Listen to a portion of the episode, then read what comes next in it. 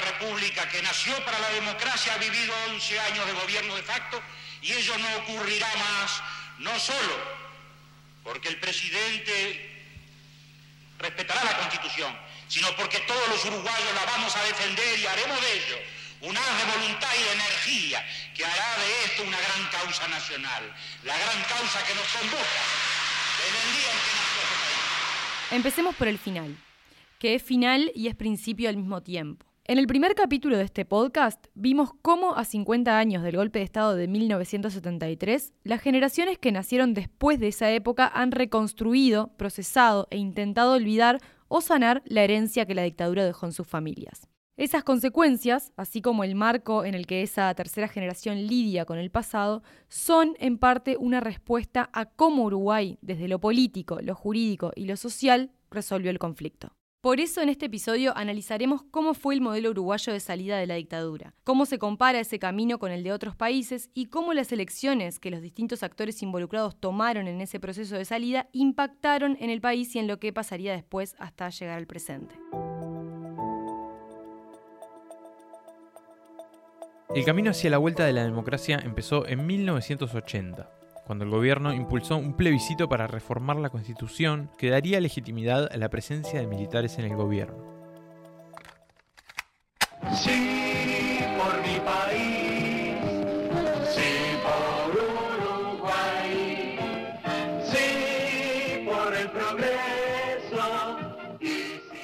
la reforma se impuso con un 57% de los votos y empezó así un camino de transición que terminaría con la asunción de Julio María Sanguinetti como presidente el 1 de marzo de 1985.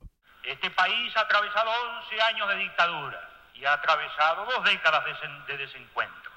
Es la hora entonces en que hoy busquemos no solo la superación de la situación de dictadura que estamos superando en este mismo instante, sino que luchemos también por esos tiempos de reencuentro que tienen que venir y que son nuestra única arma y nuestra única fortaleza.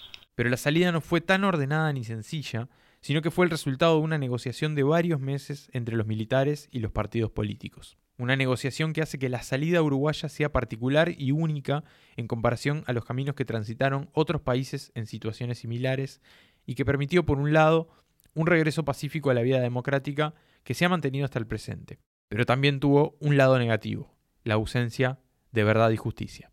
Los uruguayos tendemos a creer que somos una especie de pueblo elegido, un país diferente a todos, un paradigma de virtudes y buenas costumbres, una sociedad modelo y única. La realidad no es tan luminosa, pero a veces hacemos fuerza para que esa idea parezca real. Por ejemplo, la dictadura empezó a despedirse después de un proceso democrático electoral. Tras la derrota de la reforma en el plebiscito de noviembre de 1980, se abrió una etapa de transición que duró tres años y medio, durante la que se definieron las reglas y las condiciones para el regreso de la democracia. En 1982 se hicieron elecciones internas en los partidos políticos en las que los sectores que se oponían más radicalmente a la dictadura se impusieron y derribaron la idea del gobierno militar de ceder el poder a un sector amigo. Se dio también una negociación entre los militares y tres partidos políticos para marcar los términos de la reapertura. Los partidos convocados a la negociación fueron los dos más antiguos del país, el Partido Colorado, que ganaría las elecciones de 1984, y el Partido Nacional, liderado por Wilson Ferreira Aldunate, que estaba proscrito, además de la Unión Cívica. Por su parte, el Frente Amplio, el partido de izquierda más importante del país, estaba prohibido de actuar por parte del gobierno, al igual que su figura principal, Liber Seregni. Las negociaciones tuvieron dos instancias. La primera empezó en el Parque Hotel de Montevideo en mayo de 1983 y se interrumpió después de siete reuniones en julio de ese año. Recién se retomarían las conversaciones en julio de 1984, en el Club Naval, ya con el Frente Amplio pero sin el Partido Nacional que decidió no participar. El 3 de agosto se formalizó el acuerdo que daría el marco regulatorio para la salida. Uno de los principales protagonistas de aquella negociación fue Julio María Sanguinetti, el que luego sería dos veces presidente, era en ese momento el precandidato colorado a la presidencia y secretario general de su partido. Estábamos buscando una salida por donde la encontráramos, buscando los huecos. Y ahí no habíamos llegado una tarde porque dijimos, hoy llegamos al Club Naval. No, era un largo proceso que nos había ido aproximando y en el cual había un sector militar que claramente estaba proclive a la salida porque entendía que su ciclo estaba terminado. Aún aquellos que seguían diciendo o defendiendo el golpe de Estado en su momento y diciendo en su momento no estuvimos mal. Lo que pasa es que hoy sí ya eso se pasó. El actual senador y ex candidato presidencial del partido Cabildo Abierto, el general retirado Guido Manini Ríos, era en aquel momento un soldado veinteañero que veía desde adentro las percepciones de sus camaradas y sus superiores sobre el final de su periodo al frente del gobierno nacional. Algunos, como dijo Sanguinetti, apostaban por la salida, pero no era una posición unánime. En las Fuerzas Armadas había mucha gente, había muchos militares que decían no, no, no se debería transitar este camino de salida, no había ninguna razón de fuerza, digamos, este, no había, no era que había una resistencia popular y nacional y, heroica y había muerto y no, no, no, no era eso, la vida era normal, tranquila, generalmente en, en las calles, en todos lados. Manini Ríos, sin embargo, se paraba desde otro lugar. Yo recuerdo haber comentado cuando Gregorio Álvarez fue elegido presidente que se cometía un grave error en prorrogar el proceso. Es una vez el plebiscito del 80, para mí, en vez de asumir Álvarez en septiembre del 81 como asumió, ahí nomás había que haber llamado a elecciones y haber entregado el gobierno ahí, porque hubo un proceso de desgaste en esos tres años y pico del gobierno de Álvarez que se pudo haber evitado. Otro expresidente, José Pepe Mujica, considera desde la perspectiva del presente que a los políticos que negociaron la salida no les quedó otro camino posible. Yo creo que, que primó un sentimiento de seguridad, ¿no? No, no. Lo más importante es sacárselo los militares encima y después vemos, me da la impresión. Y creo que fue una negociación donde, donde se cedió y da la impresión de que no había mucha otra alternativa tampoco. Aunque se ha puesto mucho el foco en la negociación política que llevó a la salida de la dictadura, lo cierto es que fue un proceso en el que también hicieron su parte organizaciones sociales y también todas las personas que empezaron a protestar en manifestaciones o con paros, o tomando sus cacerolas y golpeándolas cada noche para manifestar su disconformidad con la continuidad del gobierno militar.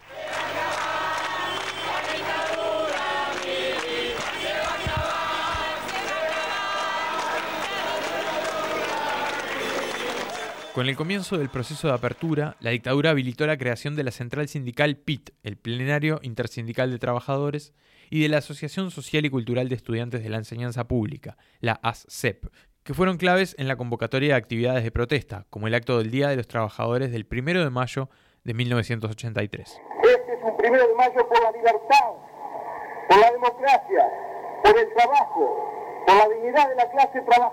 Estas movilizaciones, también motivadas por una mala gestión de gobierno que tenía el país en una crisis económica, generaron un cerco de presión sobre la dictadura que rodeaba la negociación política. La salida uruguaya entonces se terminó canalizando como un acuerdo que llevó años de idas y venidas entre dos sectores que ni siquiera puertas adentro opinaban de la misma forma.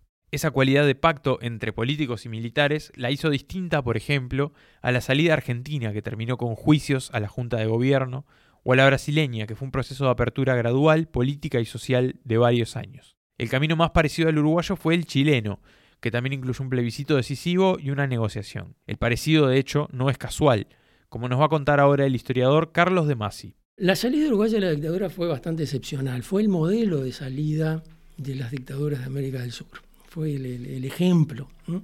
Eh, Aldo Solari, aquel sociólogo uruguayo que estaba en el Codicen en 1985, comentaba que había explicado, presentado una ponencia sobre la transición uruguaya en Chile en el año 86.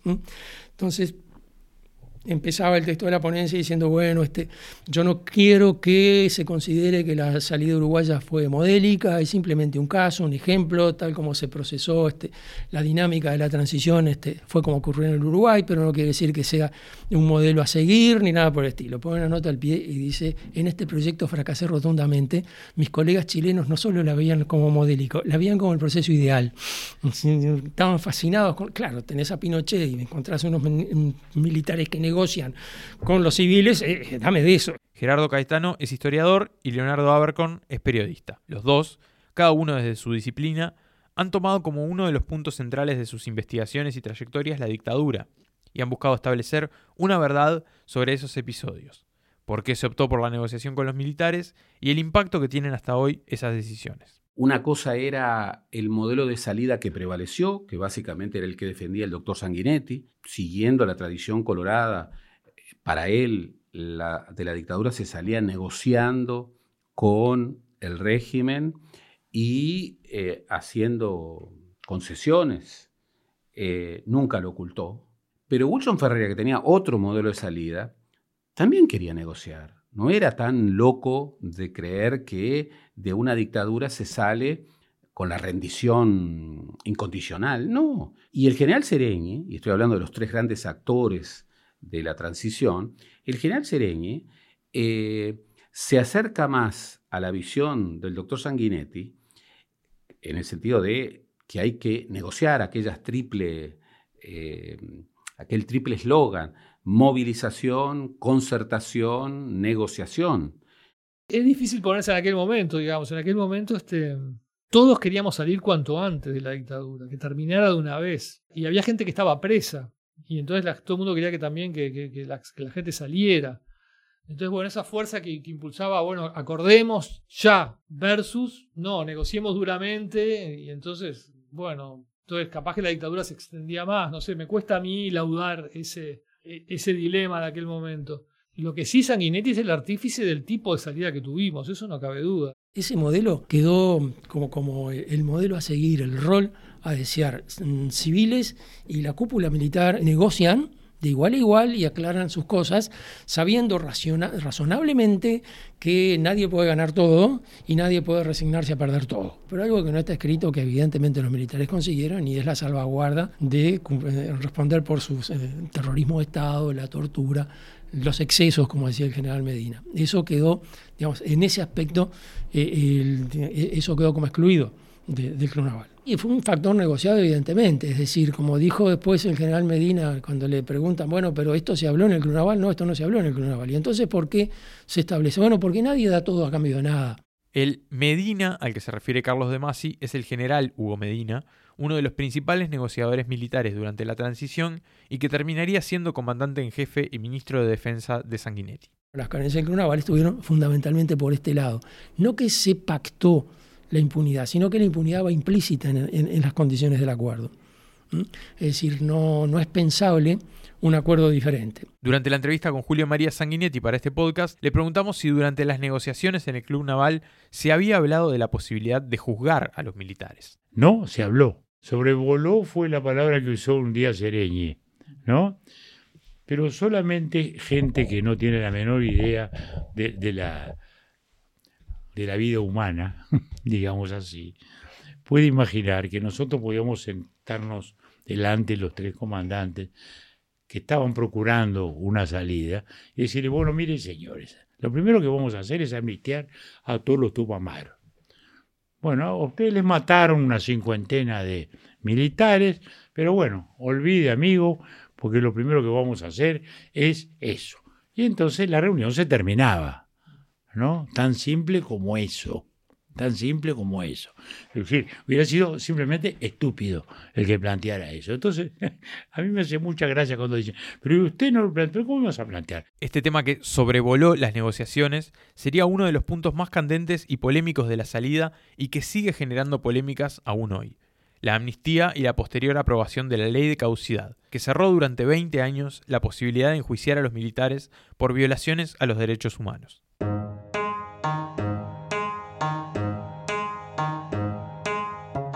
Gerardo Bleyer es periodista.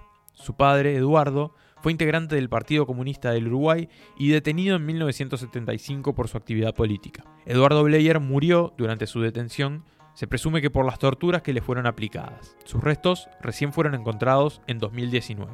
Para Bleyer, el manejo de la concesión de la amnistía a los militares estuvo teñido de ambigüedades y de interpretaciones sobre lo que se habló en las negociaciones.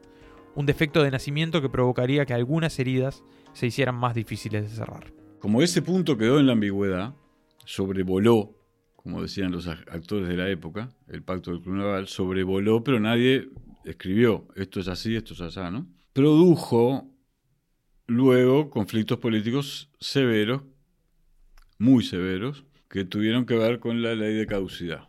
Presentamos un proyecto El proyecto no mereció la aprobación del Partido Colorado porque el Partido Colorado tenía la tesis de la amnistía. No le parecía aceptable ninguna fórmula que no consistiera en la amnistía general. El Frente, en su legítimo derecho, discrepó con él, pero discrepó en términos de dureza increíble. Se denunció el proyecto del Partido Nacional como un proyecto dirigido a la impunidad encubierta. Y la diferencia que nuestro proyecto tenía con el que presentó el Frente Amplio no existía.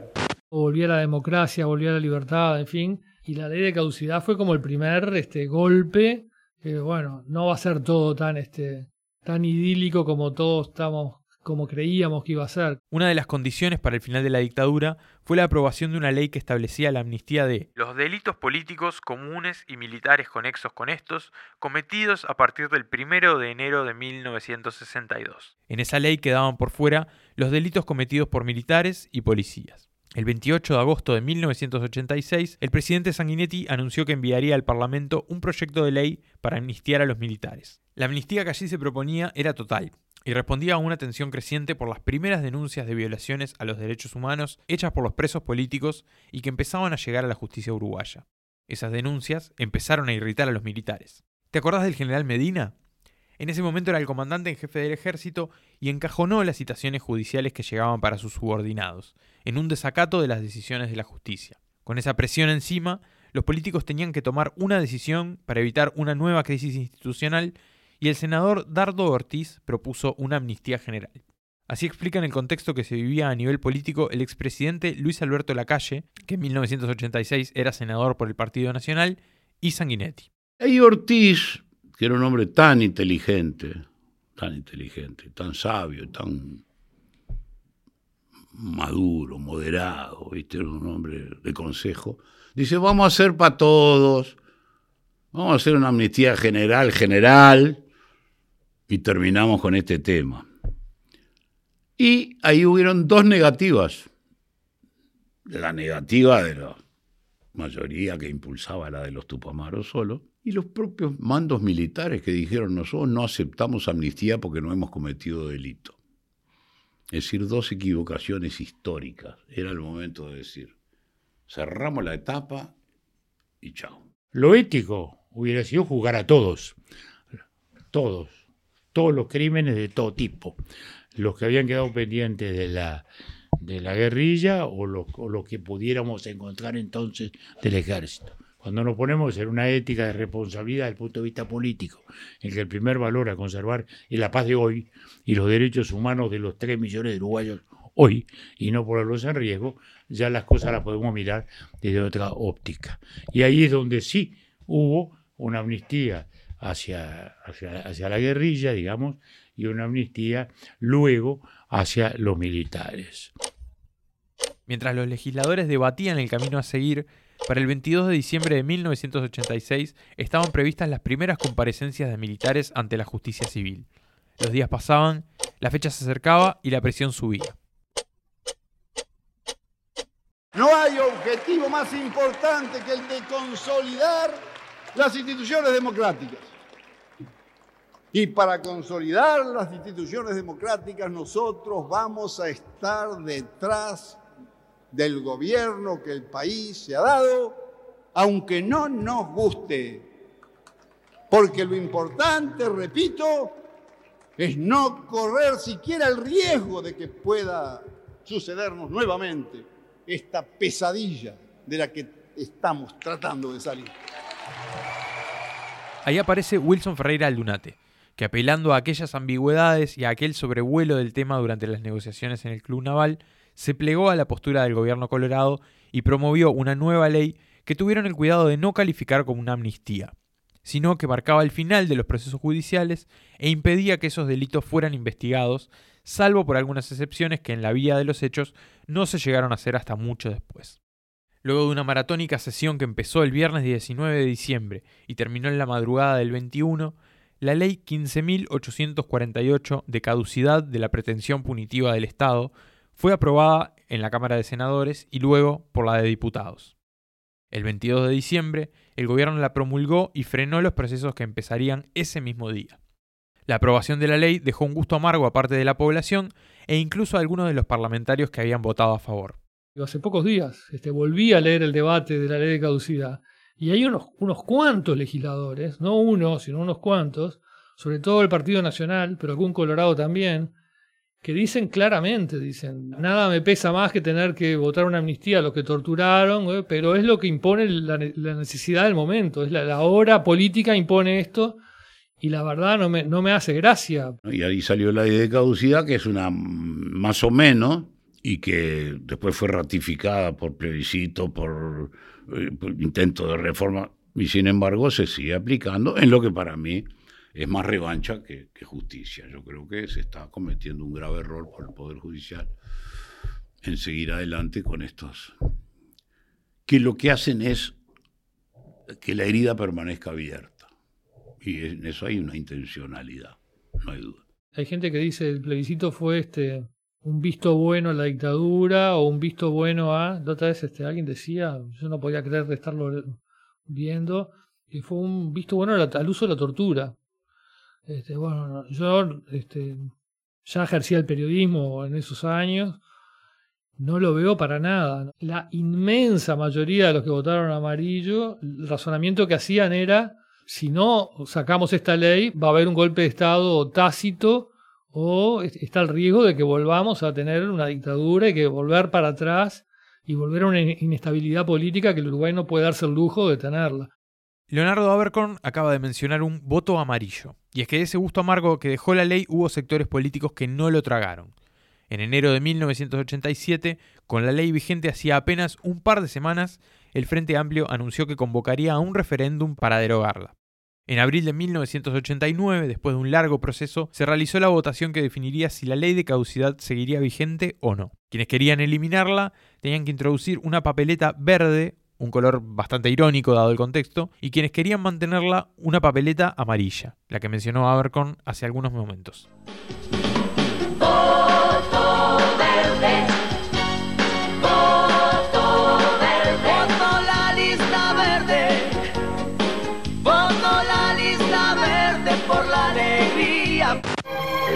El 16 de abril, la paz y el futuro están en nuestras manos. Por eso votamos la hoja amarilla. Con un 57% de los votos ganó el amarillo. El voto verde solo se impuso en el departamento capitalino, en Montevideo. Veinte años después, en 2009, volvió a lanzarse otra campaña similar a la del 87, esta vez un plebiscito para reformar la Constitución y modificar la ley para permitir juicios e investigaciones. Esta vez había una sola papeleta de color rosa. Ponerla en el sobre de votación implicaba estar a favor del cambio. Pero otra vez ganó el no, esta vez con un 52,6%. De nuevo, un triunfo en todo el país, salvo en Montevideo y el departamento de Canelones. Esta segunda votación, sin embargo, tuvo más críticas y generó polémicas por los mecanismos aplicados para intentar derogar la ley. ¿Por qué en el Uruguay ocurrió lo que ocurrió y ocurre lo que ocurre? Y bien, porque el Uruguay prefirió, a mi juicio con grave error, eh, una visión autocomplaciente que dijera, bueno, acá salimos sin violencia y configuramos una democracia plena, y yo no creo que una democracia plena pueda admitir la no justicia, pueda admitir la no verdad, pueda admitir la no memoria y pueda admitir la no reparación. Y esto es un principio eh, inequívoco. ¿Por qué el Uruguay prefirió ese camino? Para responder esa pregunta hay que hurgar profundamente, entre otras cosas, sobre los legados de la dictadura. Tal vez los legados de miedo de la dictadura, tal vez la naturalización de la impunidad, de la no justicia, tal vez la falta de escándalo frente a hechos aberrantes como puede ser la desaparición forzada y tantos otros, la tortura. Pero tenemos que reflexionar mucho sobre eso. Eh, yo no tengo dudas de que la solución uruguaya a la, a la transición no es ejemplar, como se ha planteado, y que es una solución cogitranca. ¿eh? No, me, no, no me da orgullo. Hay muchas cosas que me dan orgullo del Uruguay, esa no.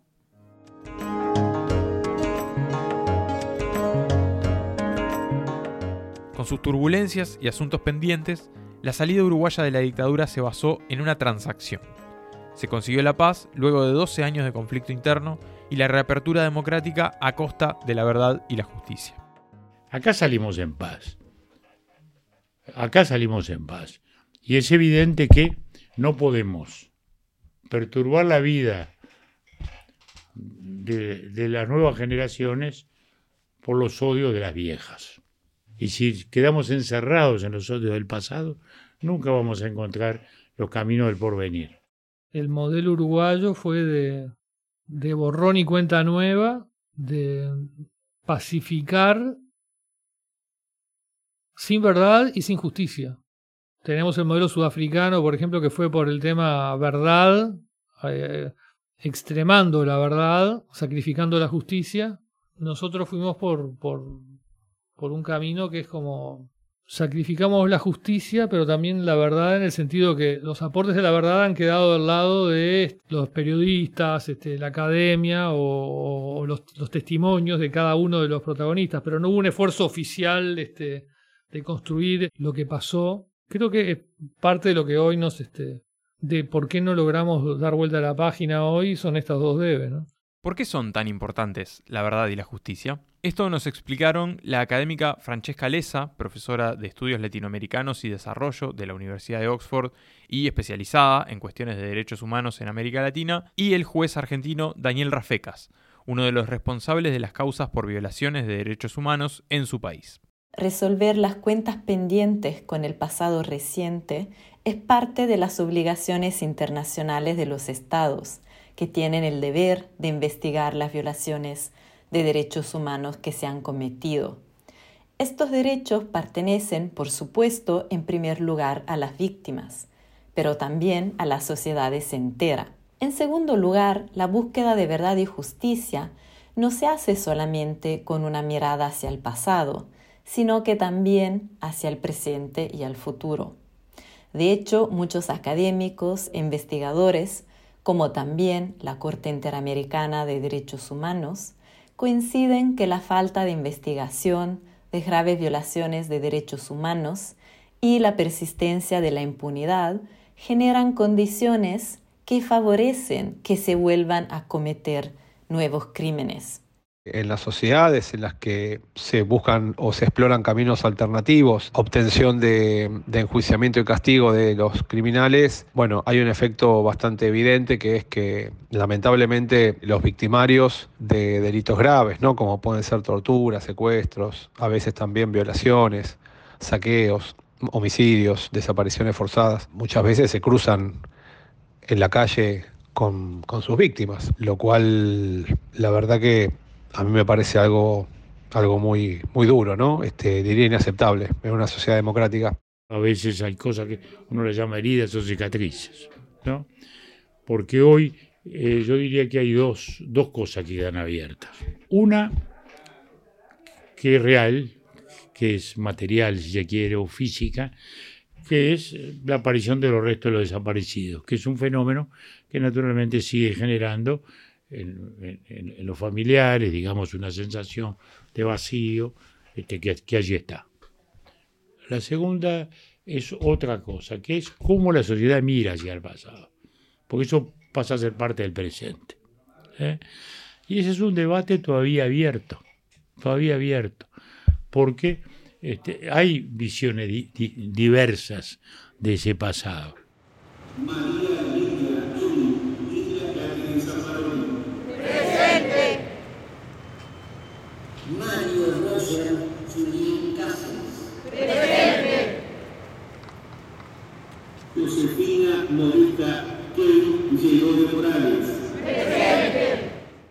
Si la herida sigue abierta es porque todavía quedan cuentas pendientes y porque aún no hay una posición clara sobre qué remedio usar para hacerlo. Esos distintos relatos que conviven y chocan entre sí hacen que saldar las discusiones pendientes sobre la dictadura sea más complicado. Y esas diferencias, en buena medida, vienen de la falta de verdad, que fue sacrificada en la salida. Pero la búsqueda de esa verdad no ceja, aunque el panorama parezca ser desolador, y haya una sensación de que esos distintos relatos nunca podrán generar un terreno en común. Cuando las, las eh, madres y familiares de detenidos desaparecidos comienzan a, aportar la imagen de sus detenidos desaparecidos, la Plaza Libertad, lo mismo pasó en Argentina, eran eh, sometidas a un discurso bastante recurrente, locas, que mienten, ¿no? No hay desaparecidos, se fueron con otras mujeres. Digo, agravios monstruosos, ¿no? Parecen una anécdota, pero desde el punto de vista del que padece la, la situación, no es una anécdota. En ese estado de cosas, eh, la verdad y la justicia no solo tenían un contenido reparatorio de las víctimas, tenían un contenido también de superación cultural de un drama histórico-político vivido por una sociedad, que para fijar un concepto como el nunca más requiere de esa verdad, porque en caso contrario eh, no se puede dimensionar la gravedad de las circunstancias. Yo pensé que ese relato había muerto, pero hace poco lo vi renacer, este, sobre todo en, alguna gente este, de Cabildo. He visto el mismo relato. Ah, yo pensé que había muerto ese relato, no murió, está ahí. Hay gente que todavía lo sostiene. No es verdad, digamos, ¿no? Es decir, este, claramente apareció, por poner un ejemplo, el, cadáver de Julio Castro con un tiro en la cabeza, digamos. Está claro que a, a María Claudia García Gelman la, la mataron acá, la dejaron tener un niño y luego la mataron este, una niña. Y no son los únicos casos, digamos. Este, eso ha quedado claramente demostrado. Em, también está, creo que ya archi demostrado que esa justificación utilitaria de la tortura que se hacía de era necesario obtener información rápido. Luego se pasó un sadismo, gente que estaba detenida hace años e, era torturada con, de una manera sádica, ya no en busca de ninguna información. Es decir, todo ese relato se cayó. Así como periodistas como Abercorn o Blair se han sumergido en el tema para intentar reconstruir lo ocurrido y sacar verdades a la luz sobre las acciones de la dictadura, a lo largo de los años se han realizado también algunas otras iniciativas que vinieron desde lo gubernamental.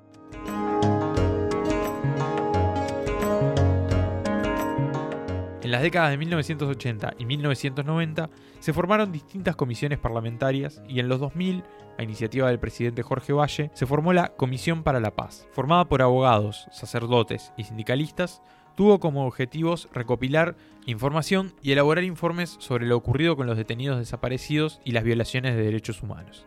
La comisión presentó distintos informes al gobierno pero fue cuestionada por enfocarse solamente en algunos casos emblemáticos, como los asesinatos de los legisladores Selmar Michelini y Héctor Gutiérrez Ruiz, o los casos de desaparición forzada, dejando por fuera de sus investigaciones a miles de víctimas de prisión política y tortura. En Uruguay se ha hablado muy poco de los casos de violencia sexual hacia mujeres y hombres y también sería importante profundizar la búsqueda de los niños robados y apropiados. Así que quedan muchas cuentas por resolver eh, en el tema de la verdad. Más allá del camino judicial, se han intentado también algunos caminos extraoficiales. El expresidente Mujica nos contó que él y algunos de sus viejos compañeros de cárcel intentaron acercarse a los militares durante los años siguientes a la dictadura para sacarles algo de información. Por nosotros no lo pudimos lograr. Nosotros no pudimos lograr algunas cositas que, que trascendieron ahí, este, pero no lo pudimos lograr. Lo poco que conseguimos lo hicimos trascender y llegó por acá, llegó por allá. A mí lo que más, lo que más me molesta a esta altura es el conocimiento de la verdad. Porque la verdad de la justicia es el conocimiento de la verdad. Hay cosas que a esta altura son irreparables, pero por lo menos que la gente sepa lo que pasó y si hay cadáveres donde están y todo lo demás. Eso es lo que no está. Eso es lo que más duele. Porque el concepto de, de desaparición es como... es peor que el concepto de que te mataron. Esto que comentan Francesca Leza y José Mujica se ilustra en dos eventos ocurridos en junio de 2023, al momento de la publicación de este podcast. Por un lado, está la aparición de restos humanos en el Batallón 14 del Ejército por parte del equipo de investigadores que se encargan de la búsqueda de restos de desaparecidos. Por otro, la publicación de la historia de Susana Brasil, una mujer uruguaya que descubrió en 2008 que había sido separada de su madre biológica al nacer y criada por militares a los que le fue entregada. Ahora busca llevar su caso a la justicia y develar cómo fue el proceso de su adopción ilegal. El paso del tiempo ha sido tanto un aliado como el principal enemigo de la búsqueda de la verdad. Investigar en los primeros años posteriores a la dictadura era mucho más difícil que hacerlo ahora, 50 años después. Los hechos todavía estaban frescos y era difícil torcerlos, o romantizarlos. El miedo estaba muy presente, el riesgo de volver atrás. El paso del tiempo también juega un rol clave en las investigaciones judiciales que se han hecho. El fiscal especializado en delitos de lesa humanidad, Ricardo Percivale, nos contó cómo el reloj ha jugado su papel al momento de conseguir información y cómo los detalles sobre los métodos de la dictadura que se fueron revelando con el correr de las décadas hacen que hoy plantarse ante un crimen de lesa humanidad tenga para los fiscales ciertas ventajas. Yo siempre planteo que si un fiscal en el año 85, cuando volvemos a la democracia, hubiera querido investigar, hubiera podido investigar estos delitos, se hubiera enfrentado con muchas más complejidades que las que nos presentamos hoy. Si bien han fallecido muchos represores, si bien han eh, fallecido muchas víctimas, el establecer verdad e incluso establecer justicia nos es más fácil porque hoy sabemos de la existencia de los centros clandestinos, hoy sabemos de la existencia de, de, bueno, de las desapariciones forzadas, de cómo operaban las fuerzas, de qué fuerzas operaban, de qué organismos eran los importantes, este, y un montón de información que surge de, los eh, este, expedientes de la justicia militar, que surgen de los legajos militares y que surgen de muchos este, documentos de inteligencia que se analizaron, que nos permite avanzar. Este, por ejemplo, para dar un caso muy eh, muy claro. Este, en aquel momento siempre se hablaba de ciertos seudónimos que utilizaban los este, represores en los centros clandestinos y hoy nosotros tenemos un vasto conocimiento de cuáles eran los seudónimos. Eso nos permite identificar seudónimo con persona. El juez Luis Charles notificó a los abogados de los militares procesados por el caso Soba y Mechoso la condena de los mismos a 25 años de prisión en algunos casos y 20 años en otros. La condena es por 28 delitos de homicidio muy especialmente agravado en reiteración real. Los militares condenados con 25 años de prisión son Gilberto Vázquez, Ernesto Ramas, Jorge Silveira, José Nino Gabazo y Ricardo Arab. La aparición del fiscal Percival en este relato abre la puerta para hablar sobre la otra sacrificada de la salida, la justicia. Tanto durante como después de la dictadura, muchas víctimas se presentaron ante organismos internacionales para denunciar lo sufrido y ya en aquel momento Uruguay fue observado por violaciones a derechos humanos. A nivel internacional, se hicieron algunos juicios que también replicaron en Uruguay. En Argentina se pidieron extradiciones a represores uruguayos y en Italia se condenó a otros. A nivel local, el parteagua fue la sentencia de la Corte Interamericana de Derechos Humanos de 2011 llamada Sentencia Hellman. Fue la primera vez que Uruguay era condenado por graves violaciones a derechos humanos, tanto en general como en particular por el caso de la desaparición forzada de la nuera del poeta argentino Juan Hellman. El fallo obligó a Uruguay a retomar las investigaciones de crímenes de lesa humanidad que habían sido irregulares hasta entonces por la existencia de la ley de caducidad. Durante 20 años no hubo avances. En 2005 empezaron algunas investigaciones que desembocaron en procesamientos y condenas, pero solo se podían investigar hechos ocurridos en Argentina, donde la responsabilidad hubiera recaído sobre civiles. En ese momento, fueron condenados el primer presidente de la dictadura, Juan María Bordaberry, así como el canciller de ese gobierno, Juan Carlos Blanco.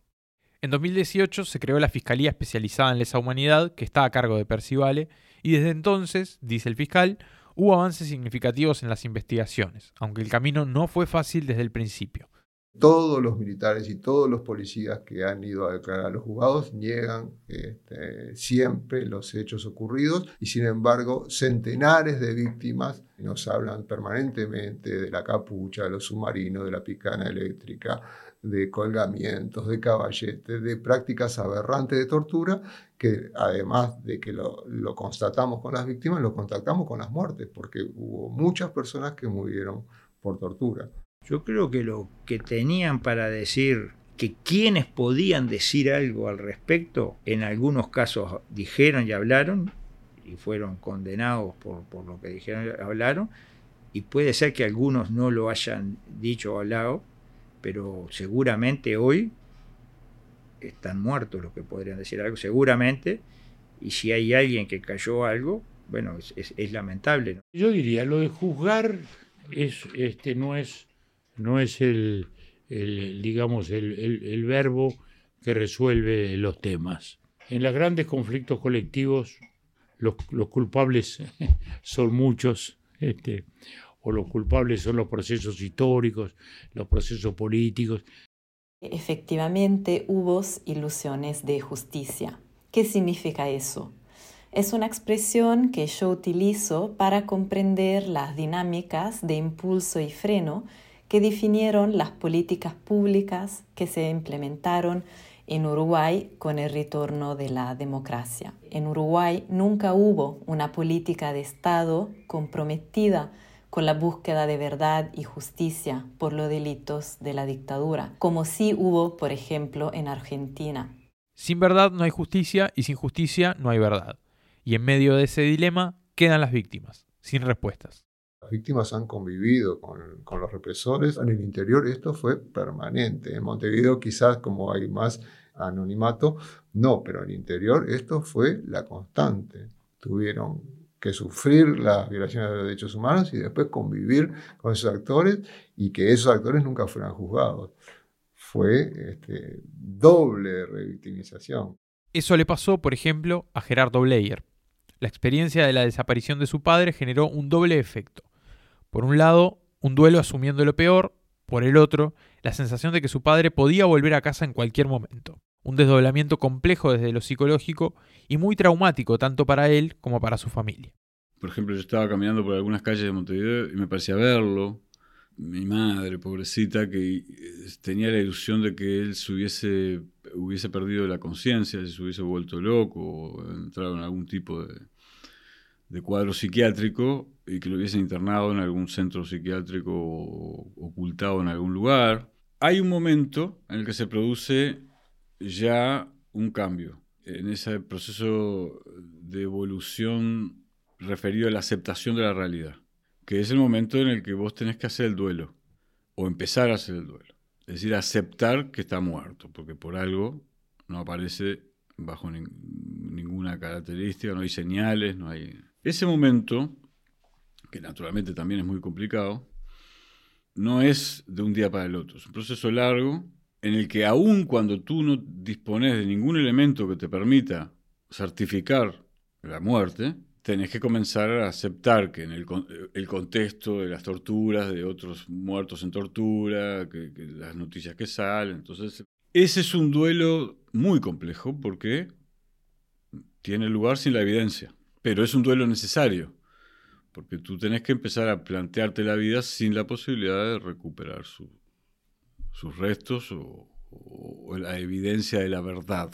Cuando aparecen los restos, que son el resultado de una larga búsqueda que contiene eh, enorme cantidad de acciones, y en mi caso particular, acciones específicas de todo orden, bueno, se genera la expectativa de finalmente cerrar ese ciclo de ese proceso complejo. Por lo tanto, el tiempo que fue entre la aparición de los restos y la confirmación de que se trataba de Eduardo Blair fue terrible, porque todo vuelve, todo se revive, se sensibiliza. La dictadura uruguaya terminó con un acuerdo que garantizó la estabilidad institucional. El país volvió a la senda democrática de la que siempre se ha jactado y que desde 1985 hasta ahora se ha convertido en un ejemplo en una región inestable y compleja en ese sentido. Pero la estructura flaquea por otro lado. Aunque hay quienes aseguran que la reconciliación se logró, todavía hay puntos que están pendientes. Hay heridas que siguen abiertas. Yo creo que la sociedad, sin embargo, está reconciliada. Acá esta no es una sociedad fragmentada, dividida por el odio. No lo creo. Creo sí que hay gente que, sufre aún esas heridas, que desearía, este, todos desearíamos que naturalmente se cerraran, quizás algunas no se cierren nunca, ¿eh? Pero la sociedad en sí, yo no creo que es una sociedad esta que viva en el odio o en la fragmentación. Las Fuerzas Armadas uruguayas reconocieron los errores cometidos una y otra vez. Eh, nadie está defendiendo ni justificando algunos de los hechos que se han dado. Sí se reivindica y se defiende el que se actuó bajo la disposición del poder político y en el marco de una, de una guerra interna, pero eh, también este, hubo hechos que no, que no condicen con lo que se debió haber hecho, que fueron claramente criticados y condenados en su momento por las distintas jerarquías. Este, bueno, ¿hasta cuándo hay que seguir reconociendo y, y pidiendo perdón? Para quien ha padecido formas de violencia política, político-militar, estatal, nacional, del orden jerárquico, eh, es imposible para poder superar los, los efectos negativos que tiene un, drama de esa naturaleza, no hacer el esfuerzo de comprensión. ¿Y cómo sanás? Y solo comprendiendo, solo haciendo un gran esfuerzo de comprensión. Y ese esfuerzo de comprensión, al final de cuentas, también termina, termina siendo un enriquecimiento espiritual. Eso es lo que yo decido tomar como legado de mi padre. Su vocación por ser espiritualmente un ser valioso. Ahí sí puedo decir que heredé y sentirme orgulloso de una herencia que además tiene componentes culturales, de largas tradiciones, complejidades enormes. Y eso es lo que me permitió a mí desenvolverme, no siempre sin que en algunos momentos surjan heridas, eh, resultados de las marcas. En los últimos 38 años, los uruguayos vivieron en paz. Y eso es verdad. Pero también es real que esa paz fue a costa de la verdad y la justicia. Hay quienes dicen que de haberse buscado verdad y justicia desde un inicio, jamás hubiéramos tenido paz. Y hay quienes defienden que sin verdad y justicia es imposible tener una paz verdadera. Así de compleja fue la salida y así de perdurables han sido sus efectos. Vista a la derecha. En el próximo episodio nos meteremos con la formación. Sí, con la formación militar, para analizar cómo esa institución trata el tema. ¿Cómo enseñan la dictadura en la instrucción militar? ¿Qué cambios se han hecho con respecto de la forma en la que se le plantea el tema a los aspirantes que ingresan a las Fuerzas Armadas? ¿Qué relatos quedaron dentro de la institución y cómo es la forma en que las nuevas generaciones de militares se vinculan con esa historia? Acompáñanos en la próxima entrega de La Herida. Escuchaste La Herida, un podcast de El Observador. Puedes escuchar este y los demás episodios en tu plataforma favorita, Spotify, Google Podcast, Apple Podcast y TuneIn. La producción periodística de este episodio estuvo a cargo de Martín Natalevich con la asistencia de producción de Belén Castro, Tomás Gebelin y Santiago Rodríguez. Las entrevistas transversales a todos los episodios fueron producidas y realizadas por Ramiro Pizabarro. La producción general de este podcast fue de Martín Natalevich y Nicolás Tavares. La producción ejecutiva de Mandy Barrios. Grabación, edición y diseño sonoro, Silvana Fernández y Gianluca Pintos. Diseño gráfico, Marcelo Morillas. Guión y conducción, quien te habla, Nicolás Tavares. La presentación estuvo a cargo de Carolina de Lisa. Este podcast fue grabado en Sinergia Ejido y en el Centro Ignis de la Universidad Católica del Uruguay, a la que agradecemos por su colaboración durante toda la realización de este proyecto y por la sesión de estudiantes como asistentes de producción. Para grabaciones en locación se usaron equipos de la Universidad Católica y de Polenta, Entretenimiento Sonoro. Agradecemos también al Archivo Nacional de la Imagen y la Palabra, a los canales 10 y 12, a TV Ciudad, Tenfield, Aldo Garay y Diego Ríos por el material de archivo. El archivo sonoro del acto del 1 de mayo de 1983 es gentileza del Centro de Documentación del Instituto Cuesta Duarte del pit Las canciones usadas en este podcast aparecen con permiso de los sellos discográficos Bizarro, Ayui y Sondor y de sus autores.